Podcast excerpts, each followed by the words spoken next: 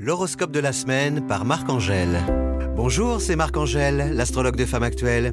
Vous avez une minute? Voyons ensemble ce que nous réservent les planètes cette semaine. Semaine du 20 au 26 janvier. La nouvelle lune fusionne avec Saturne et Pluton, les trois en Capricorne.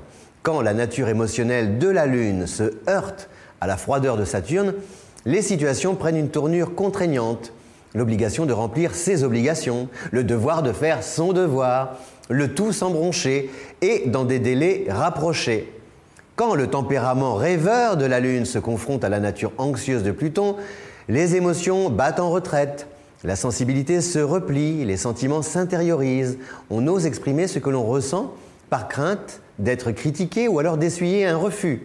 En famille, les non-dits peuvent créer un certain malaise, par chance, ouf, le duo Mercure-Mars apporte de l'habileté à sortir de l'impasse, à s'évader, à atteindre son objectif de manière détournée.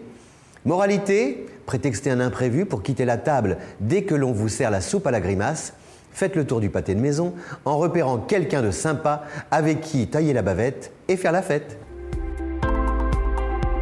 Merci pour votre écoute. Si mon éclairage vous a plu, n'hésitez pas à recommander ce podcast autour de vous et à lui donner une note. Rendez-vous dans une semaine pour un nouveau balai des planètes.